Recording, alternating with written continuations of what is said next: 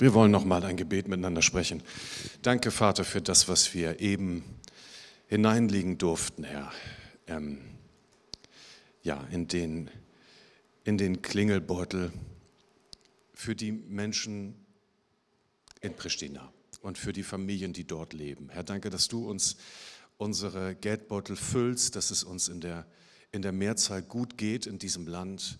Und wir bitten dich darum, Herr, dass dieses Geld doch seinen Zweck erfüllt und Menschen einfach die Möglichkeit bekommen zu leben und ihr Leben zu gestalten. Herr, segne du die, denen wir dieses Geld anvertrauen. Wir danken dir jetzt, Herr, für, ähm, einfach für dein Wort und bitten dich, dass du zu uns redest in der Predigt. Amen.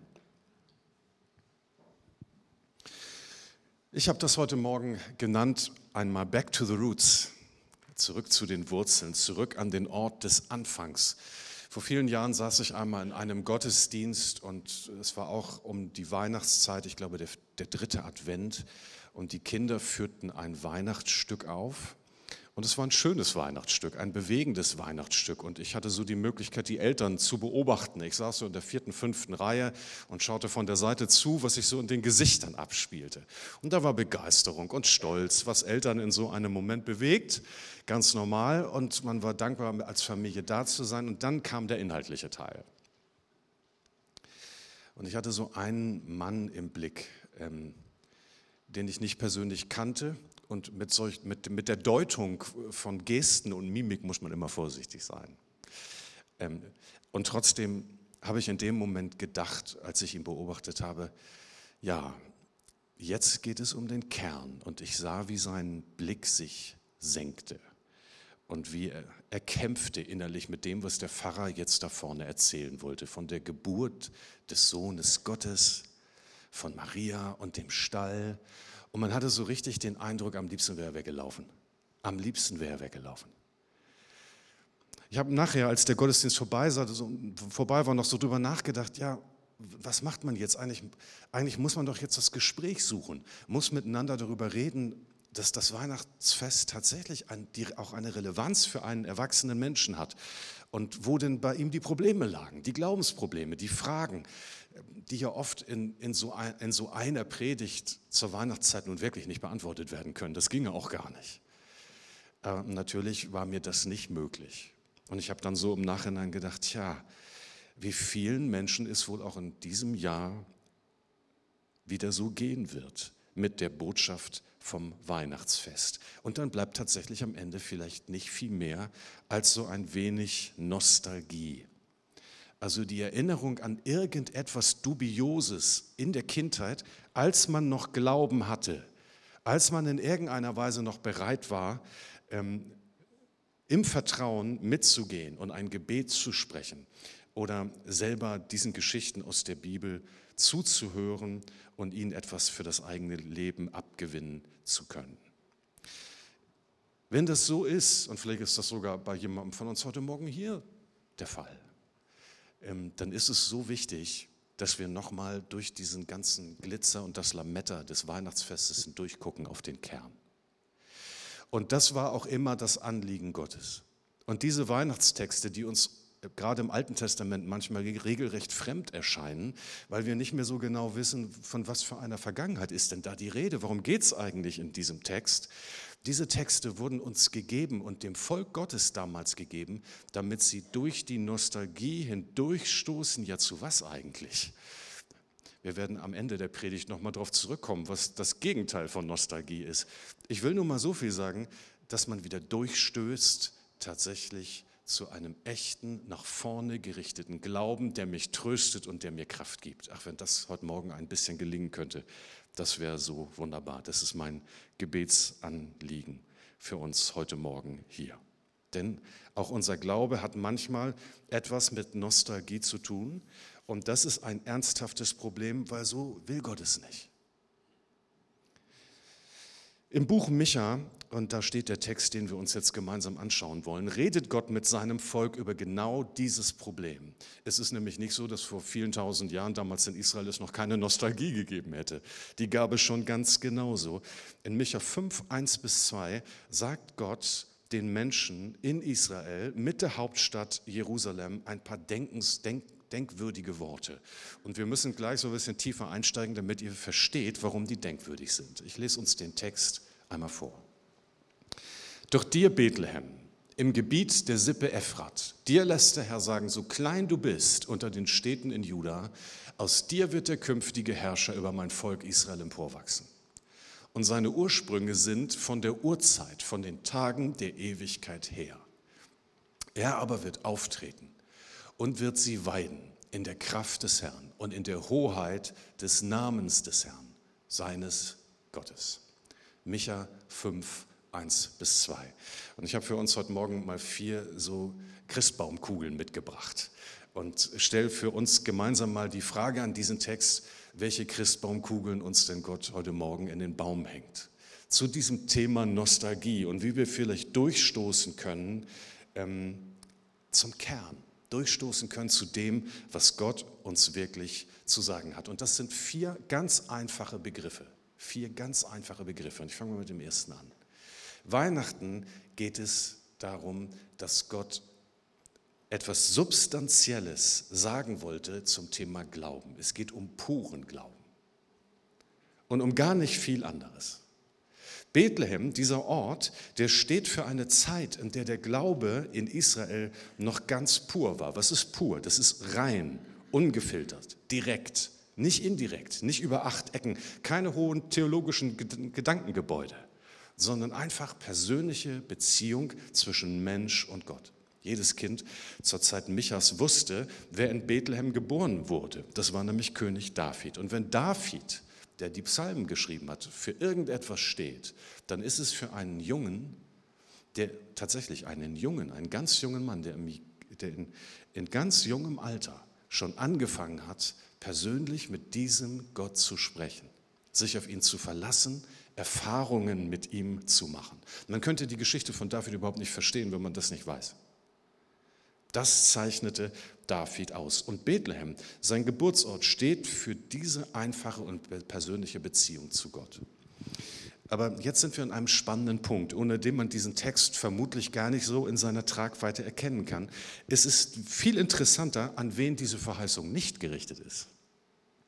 Weil jeder Leser der damaligen Zeit hat nämlich sofort gedacht, Bethlehem, Bethlehem, was soll das jetzt? Also wir sind in einer politischen Notsituation, war Israel nämlich damals zur Zeit Michas, bedrängt von vielen ähm, anderen Staaten um sie herum in außenpolitische Schwierigkeiten. Das war vor so vielen tausend Jahren nicht anders, als das übrigens heute auch ist.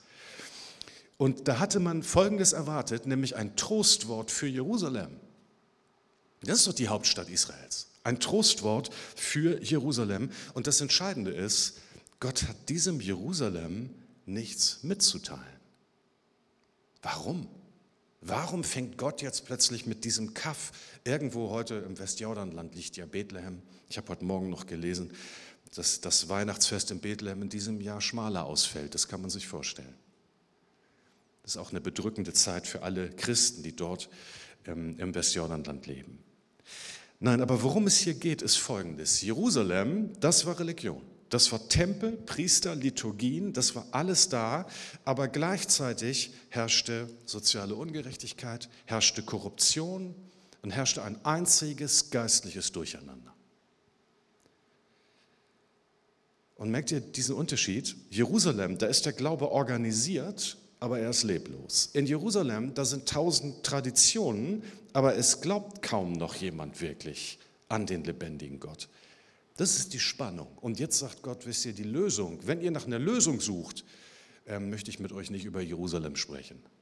Ich möchte mit euch über Bethlehem sprechen, weil damals Bethlehem, die Anfangszeit meiner Beziehung zu euch, da haben wir noch miteinander geredet. Und da gab es keine Priester, die zwischen euch und mir standen und keine Vorhänge und keine Tempel, sondern in Armut, aber echt und pur haben wir miteinander eine Beziehung geführt. Das wünsche ich mir zurück, sagt Gott. Und das ist das Erste. Es gibt eine Verheißung, aber es gibt keine Verheißung für Jerusalem. Ich finde, das ist ein ganz starkes Bild auch für uns. Jerusalem steht für unsere Religiosität. Es steht so für das, was wir uns denken über Gott. Es steht so für das, was wir vielleicht auch erlebt haben an Krisen und Schwierigkeiten und was uns dann zu irgendeinem Urteil über Gott veranlasst hat. Aus welchem Grund auch immer. Und da sagt Gott, darüber möchte ich mit dir nicht sprechen, sondern ich möchte ganz einfach mit dir kommunizieren über dich und dein Leben. Und ich wünsche mir, dass du wieder danach fragst und danach suchst, wer ich bin. Es gibt keine Alternative. Darf ich euch das heute Morgen nochmal sagen? Es kann für uns nicht Weihnachten werden, ohne dass wir persönlich involviert werden. Das ist unmöglich. Der Stall für Bethlehem ist für alle Menschen geschlossen, die über Gott nachdenken wollen. Er öffnet sich nur für die, die den Stall betreten wollen, in Person. Und die vor dieser Krippe stehen, haben wir eben gesungen. Ich stehe an deiner Krippe hier. O Jesus, du mein Leben. Die Antwort auf unsere Fragen liegt in Bethlehem. Und das hat viele Menschen damals verwundert. Bethlehem war unbedeutend, arm, machte nicht viel her, Jerusalem schon. Ja, und das passt so gut dazu. Wir wollen als Menschen auch sehr viel hermachen. Und wir halten vielleicht viel von uns. Aber mit dieser Seite von uns möchte Gott nicht reden, sondern er möchte mit denen, mit, mit, mit der Seite in uns sprechen, die schutzbedürftig ist. Er möchte mit der Seite in uns sprechen, die eine ehrliche Sehnsucht hat. Es gibt so ein wundervolles Wort in Ezekiel Kapitel 16, ähm, wie Gott Israel sah, lange bevor sie zu einem Staat geworden sind oder irgendetwas Bedeutsames wurden, sondern ganz am Anfang, als er Abraham, Isaac und Jakob erwählt hat und als sich so langsam ein Volk herausbildete aus dieser Familie. Ich lese euch das mal vor, Hesekiel 16. Mit deiner Geburt war es so, schreibt der Prophet hier im Namen Gottes. Du wurdest nicht gebadet, als du geboren wurdest, und deine Nabelschnur nicht durchtrennt. Niemand sah mitleidig auf dich und erbarmte sich, sondern du wurdest aufs Feld geworfen. Ich aber ging an dir vorüber und ich sah dich strampeln und sprach zu dir, als du so in deinem Blut dalagst, du sollst leben. Das schlägt das Herz Gottes. Und genauso wie er Israel damals in seiner Not gesehen hat, sieht er dich. Und wo du in Not bist und nicht weiter weißt und dein Herz vor Sehnsucht schreit, da ist Gottes Herz, da ist Gott direkt neben dir und er wartet nur darauf, dass du mit ihm sprichst. Das zweite Stichwort, was wir hier nicht mögen, heißt klein. Was über Bethlehem gesagt wird, ist, dass es klein ist. Tatsächlich war Bethlehem eine sehr kleine Ortschaft. Ähm, trotzdem ist das ja nicht besonders höflich. Also das ist keine höfliche Feststellung. Stellt euch vor, mir würde jemand eine Weihnachtskarte schreiben mit der Widmung, dir Pastor Bastian Meyer, du Kleinster unter den Pastoren des Bundes Freier Evangelischer Gemeinden. Also das wäre doch eine Frechheit, oder? Das kann doch, das, also da wird sich doch noch irgendeiner finden lassen, der kleiner ist als ich. Wisst ihr, Gott ist es nicht wichtig, mit irgendwelchen Höflichkeitsfloskeln um sich zu werfen. Bethlehem ist klein, das steht fest. Und du und ich, wir sind klein. Wir sind einfache Menschen mit Sorgen und Nöten. Das steht fest. Und Bethlehem war sogar so klein, dass Gott noch hinzufügen muss, welches der kleinen Bethlehems, also Bethlehem heißt ja übersetzt Brothausen. Also das finde ich sehr schön. Ne? Stellt euch eine Kleinstadt in Deutschland vor, Brothausen. Welches der damaligen kleinen Brothausen überhaupt gemeint war? Es gab sehr viele davon in Israel. Also ein unbedeutender Flecken Erde. Aus der Übersetzung wird hier deutlich, wann war man klein? Man war klein, wenn man noch nicht einmal 1000 Einwohner zustande bringen konnte. Bethlehem konnte das nicht, deswegen war es klein, unbedeutend. Und wird der Oberbürgermeister in Bethlehem gedacht haben, ja Herr, ich weiß, wir kriegen keine tausend Mann zusammen, musst du jetzt noch den, den, den Finger in die Wunde legen? Ja, weil es Gott wichtig ist, dass wir das begreifen. Bethlehem ist kein Ort, wo wir groß auftrumpfen sondern Bethlehem ist ein Ort, wo wir gar nicht viel beitragen können, aber Gott etwas Wesentliches für uns tut. Das ist für unseren Stolz schwer auszuhalten. Und das hält auch manche davon ab, den Stall von Bethlehem zu betreten, weil man sich sagt, ach, das ist alles so niedrig, das ist alles so, ach, und dann da diese Hirten und dann Maria und Josef. Also die Geschichte verschließt sich uns, wenn wir in so einer Einstellung versuchen, Gott zu begegnen. Wir können das nur tun, indem wir zugeben, wer wir sind. Wissen wir das noch, wer wir sind? Was sind unsere Wurzeln? Und wisst ihr, da sind wir bei diesem Thema Heimat. Was sind unsere Wurzeln? Wir Erwachsenen vergessen das manchmal und meinen, dass wir etwas sind und darstellen vor Gott. Aber in Wahrheit bleiben wir doch immer diese Kinder, die wir tatsächlich mal waren, auf der Suche nach der Wahrheit, auf der Suche nach Anerkennung, nach ein bisschen Liebe, auf der Suche nach der Wahrheit. Das ist das zweite Stichwort, klein. Jetzt kommt das dritte Stichwort, einfach. Bethlehem steht für Einfachheit. Da ist diese Einfachheit des Stalls dann auch im Neuen Testament. Einfacher geht es tatsächlich nicht.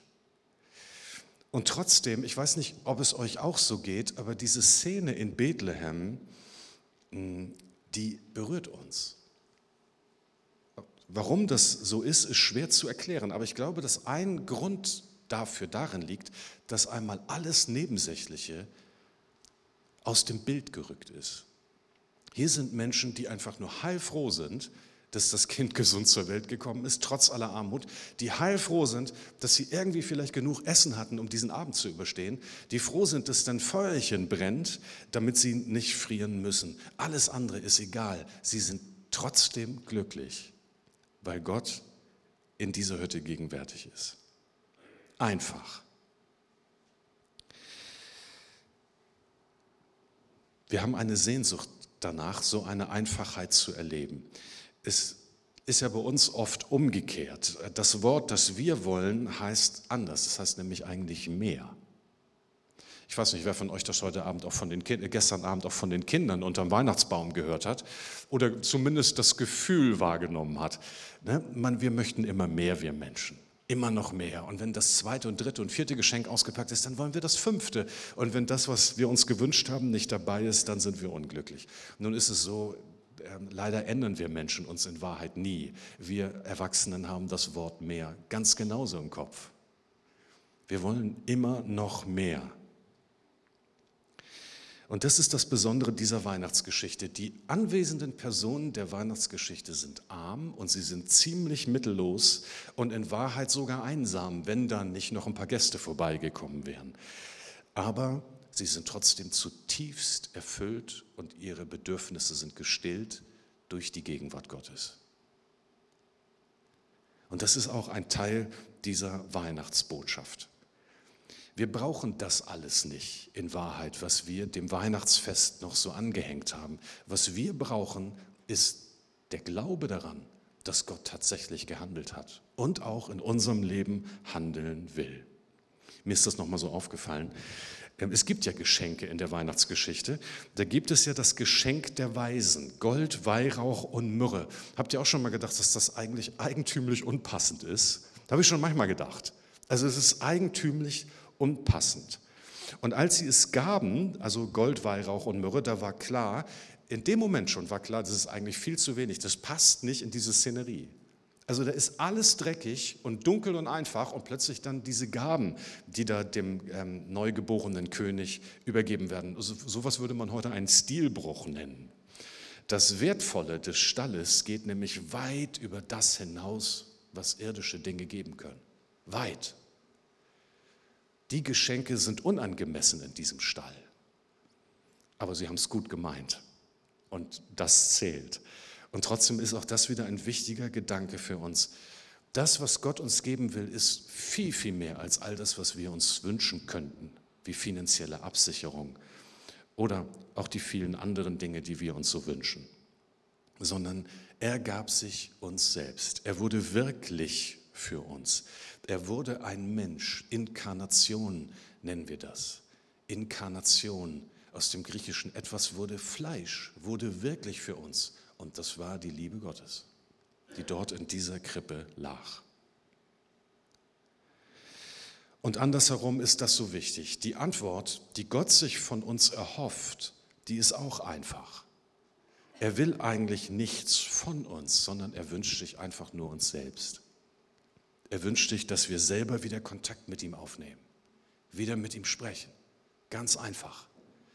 Dafür brauchen sie keine Kirche, sie brauchen dafür auch keinen Pastor oder keinen Priester. Das, was sie brauchen, ist ein einfaches Gebet. Vielleicht nach vielen Jahren nach langer Zeit einmal wieder gesprochen. Es ist ganz einfach. Und dann verstehen wir vielleicht Bethlehem noch einmal wieder auf eine ganz andere Weise. Und der letzte, echt. Im Stall von Bethlehem geschieht etwas fundamental Echtes und darauf haben wir große Lust, daran haben wir große Freude. Wir möchten etwas Echtes erleben und nichts Künstliches. Und das ist für uns Menschen so wichtig. Je älter wir werden, desto mehr merken wir, es gibt Leute, die bestimmte Informationen hervorragend verkaufen können.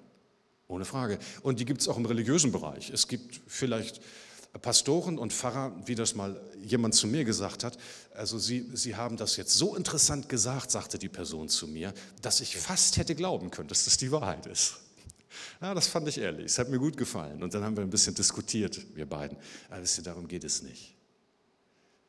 Sondern es geht darum, ob das die Wahrheit ist, ob Gott existiert. Das ist die große Frage unserer Existenz. Und die Bibel und diese Geschichte sagen, er existiert. Und es ist wirklich etwas geschehen zum Weihnachtsfest, nämlich Gott hat etwas getan, was vollkommen irrational ist und nicht nachzuvollziehen ist. Er hat, um, er hat, um die Mauer der Schuld abzubauen zwischen ihm und uns, hat er entschieden, dass er die Strafe selbst auf sich nimmt und dass er Mensch dafür wird. Das hat noch keine andere Religion vorher gelehrt, dass Gott selber sich erniedrigt, dass er sich sogar erniedrigt bis zum Tod um Gnade zu ermöglichen. Das ist etwas vollkommen Neues gewesen. Aber es war nicht nur ein neuer Gedanke, sondern es wurde zur Tat in diesem Jesus vom Nazareth. Und das wird auch in unserem Text deutlich. Im Text lesen wir von diesem Diener, und hier ist Christus gemeint, der emporwachsen soll aus Bethlehem. Und das ist ein interessanter Begriff. Also was soll denn da emporwachsen? Gott spricht von Israel wie von einem Baum, aber dieser Baum ist eigentlich abgehauen worden. Und wenn man einen Baum abhaut, dann wächst da nichts mehr. Die Wurzeln sterben ab. Da kann man nichts mehr machen. Wenn die Eiche wirklich gefällt ist, dann ist die Eiche gefällt. Da wächst vielleicht noch mal ein bisschen was links und rechts, aber der Baum selber kann nicht mehr weiter wachsen. Und jetzt sagt aber Micha, und er hat bestimmt Jesaja 11, Vers 1 im Hinterkopf, wo es heißt: Ein Spross wächst aus dem Baumstumpf Isais, ein neuer Trieb schießt hervor aus seinen Wurzeln. Das hat schon Jesaja gesagt. Und Micha greift das auf und er sagt: Leute, aus diesem toten Material wird Gott etwas vollkommen Neues schaffen. Ich glaube, dass das auf der einen Seite die, die Menschen in Israel damals wahnsinnig getröstet hat, weil sie haben gespürt, selbst wenn hier alles den Bach runtergeht, Gott lässt uns nicht im Stich. Gleichzeitig haben sie sich aber ganz sicher auch gefragt, was meint denn das genau? Was bedeutet denn das genau? Will, will Gott sein Volk, äh, will er sie aufgeben? Das heißt, wartet vielleicht sogar Gericht und Strafe auf, auf uns? Und tatsächlich ist das dann ja in der Geschichte auch passiert. Hier geht es weit über die historischen, ähm, die, über, über viele Jahrhunderte weiter, weitet sich der Blick auf die Zeit, wenn Jesus geboren wird. Hier ist tatsächlich von dieser Inkarnation die Rede. Im Stall von Bethlehem passierte etwas Erstaunliches. Es verband sich die göttliche Linie mit der menschlichen Linie. Jesus ist sozusagen ein Mitglied zweier ganz unterschiedlichen Familien. Die eine Familie war vergänglich, und ganz menschlich. Und in die wurde er hineingeboren. Er wurde ein Mensch. Aber die andere, die ist auch in ihm und die ist ewig. Und ist das nicht fantastisch? 2700 Jahre vor Christus wird uns das schon gesagt. Ein Kind geboren von Ewigkeit her. Und damit wurde, sollte dem schon Ausdruck verliehen werden. Dieser Christus trägt etwas in sich, was Ewigkeitsbestand hat. Und wenn wir Christen sind und wenn wir diesem Jesus nachfolgen, dann liegen diese Verheißungen und Reichtümer auch über unserem Leben. Was nichts anderes bedeutet, als dass wir nicht die Hoffnung verlieren brauchen. Nie und zu keiner Zeit. Zu keiner Zeit. Gott kann aus jeder Lebenssituation noch etwas Großartiges machen, weil durch Christus ist das Leben in unsere Existenz zurückgekehrt. Und das war für die Israeliten so wichtig. Wisst ihr, was sie auch mit Bethlehem verbanden? Sie verbanden mit Bethlehem ganz furchtbare Geschichten. Bethlehem war ein Ort, an dem in der Geschichte Israels existenzielle Kämpfe geführt wurden. Ich nenne euch nur mal zwei Beispiele. Vielleicht kennt ihr diese Geschichten. Das eine, was jedes, jedes Kind in Israel sofort wusste, das war die Geschichte von, von Jakob und von Rahel. In 1. Mose 35, Vers 18 wird uns davon berichtet, wie Rahel an einer Straße nach Bethlehem jämmerlich, ja man möchte fast sagen, verreckt ist, gestorben ist bei der Geburt ihres Sohnes.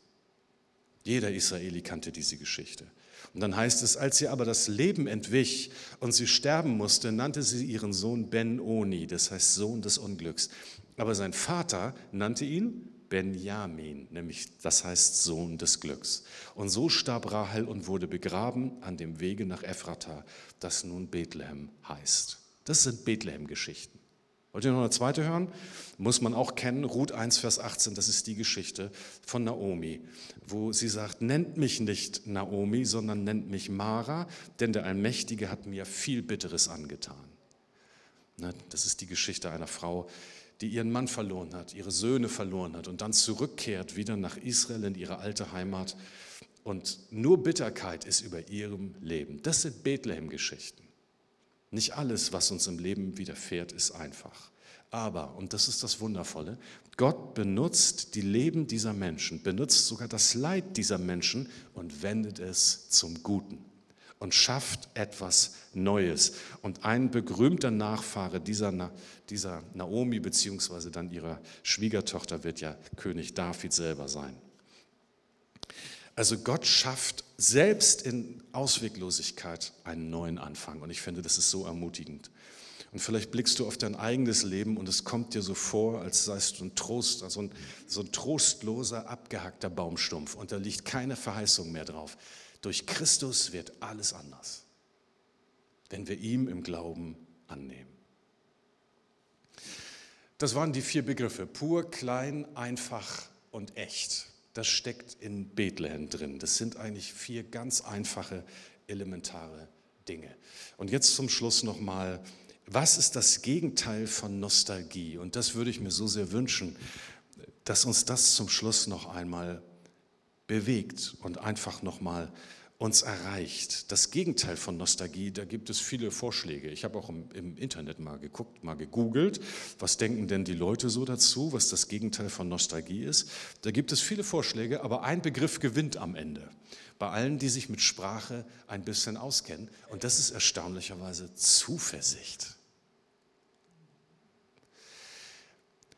Und das ist ein so wundervoller Begriff, weil er die Weihnachtsbotschaft für uns nochmal ganz klar auf den Punkt bringt. Nostalgie bedeutet, dass ich mich irgendwie erinnere an etwas, ähm, was mich emotional berührt, aber äh, wo ich heute als erwachsener Mensch vielleicht sagen muss, das entbehrt eigentlich in Wahrheit einer bestimmten Grundlage. Ich verkläre die Vergangenheit. Aber Zuversicht ist etwas anderes. Zuversicht und das hat ja Paulus auch mal gesagt, dass das sehr viel, dieser Begriff sehr viel mit Glauben zu tun hat. Zuversicht weiß ganz genau um die Wahrheit. Aber es ist eine, eine, die, die begründete Hoffnung, die begründete Hoffnung, dass wir in einen guten Weg gehen können. Das ist Zuversicht. Und das gibt uns die Weihnachtsbotschaft, dass Jesus für uns geboren ist, aber dann auch für uns gestorben ist am Kreuz von Golgatha und dass er bezahlt hat für die Schuld, die uns von Gott trennt. Mit dieser Zuversicht können wir leben. Amen. Ich bete. Vater, ich möchte dir dafür danken, dass du ein Gott bist, den man erfahren kann. Und ich möchte dich einfach darum bitten, Herr, dass du dich doch als dieser Gott uns zeigst. Und du wisst, weißt, wo wir das ganz besonders brauchen. Herr, manchmal wissen wir gar nicht mehr, wie das überhaupt geht, beten. Das haben wir verlernt. Manchmal ist unsere Erwartung so runtergeschraubt, dass wir auch gar nicht mehr mitbekommen, wenn du redest und wenn du zu uns sprichst. Aber ich möchte dich bitten, Herr, dass dieses Weihnachtsfest doch kein, zu keiner, ja, keine reine Nostalgie bleibt, sondern dass wir uns neu auf den Weg machen, dich zu finden und dass du antwortest. Ja, und dass du dann unser Leben mit einer neuen Zuversicht erfüllst. Ja, du hast einen Weg für uns, du hast einen Plan für uns. Und auch wenn Leid und Schwierigkeiten da sind, ähm, kennst du Wege. Und dafür möchte ich dir von ganzem Herzen